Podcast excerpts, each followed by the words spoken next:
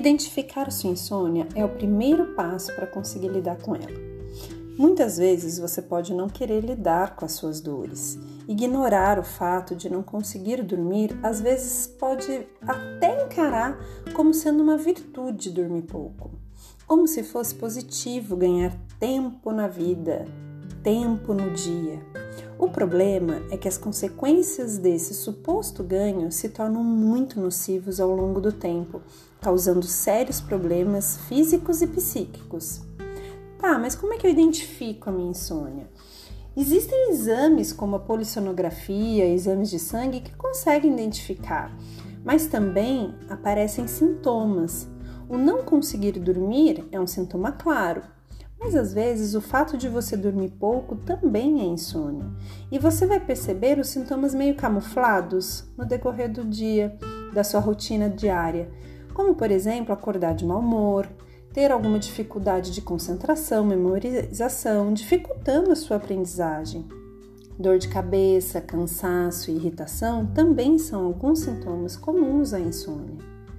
O primeiro passo para lidar com a insônia é identificá-la Aí, a partir do momento que você entendeu e aceitou que você sofre desses sintomas, mesmo não sendo um distúrbio de insônia, ou seja, que você não sofra isso diariamente, mas se você sofre algumas vezes, entendendo e aceitando isso, você vai conseguir encontrar recursos internos, técnicas e possibilidades para lidar com isso.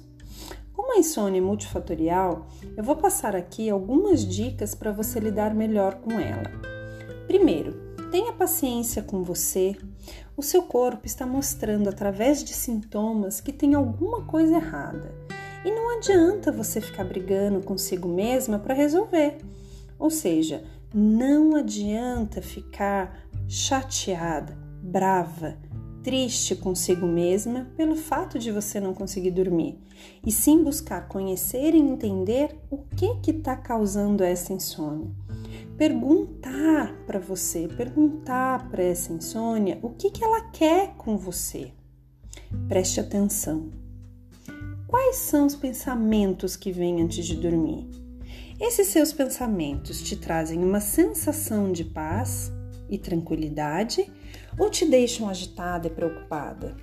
Se porventura te deixarem preocupada e agitada, reflita se você poderá fazer alguma coisa referente a esses pensamentos neste momento do dia aí que você vai dormir. Será que vale a pena continuar pensando em soluções para uma determinada situação sem que você possa fazer alguma coisa? Porque neste momento que você precisa dormir, será que é o mesmo momento que você precisa resolver?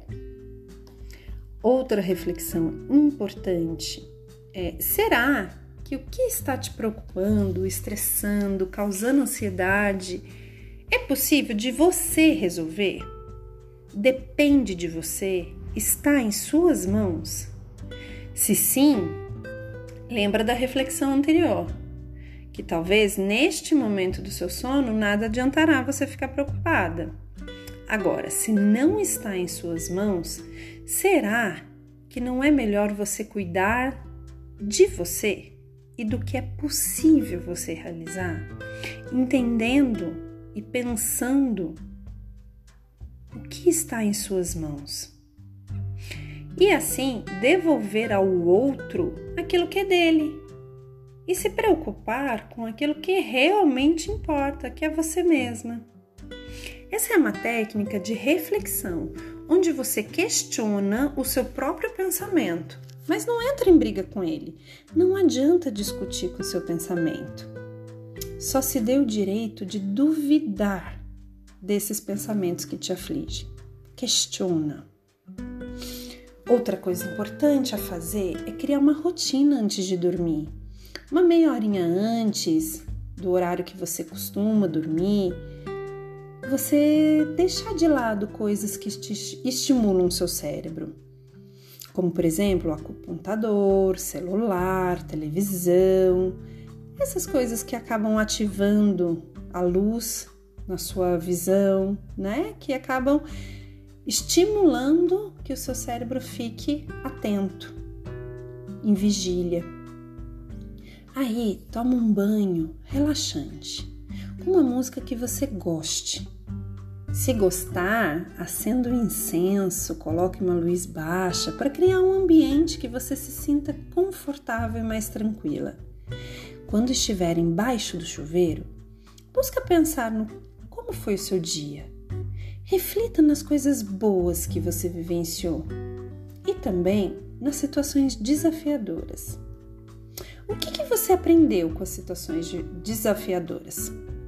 Pensa em três aprendizados que você pode tirar dessas situações.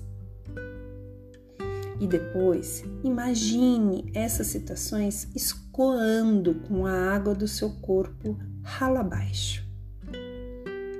Quando você estiver indo dormir e puder escrever num papel ou só pensar em dois motivos pelo qual você é grata pelo seu dia.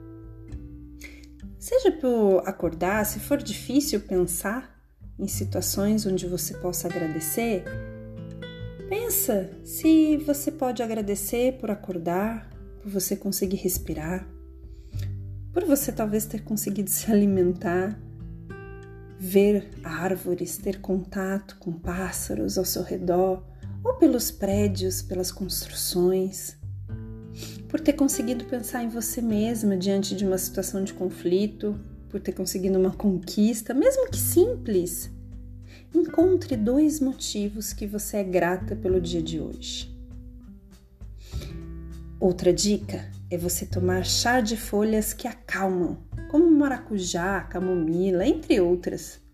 E quando você estiver tomando chá, imagine que você está inserindo no seu corpo a calma, a tranquilidade e o alto amor necessários para dormir tranquila. Lembre que para você estar aonde você está hoje, você já passou por muitas coisas, já conquistou muitas coisas, já sofreu, já foi feliz, já teve derrotas e vitórias. Lembre da sua capacidade de continuar, de seguir em frente, de estar aqui hoje ouvindo esse podcast buscando ser a sua melhor versão. Parabéns por você estar aqui.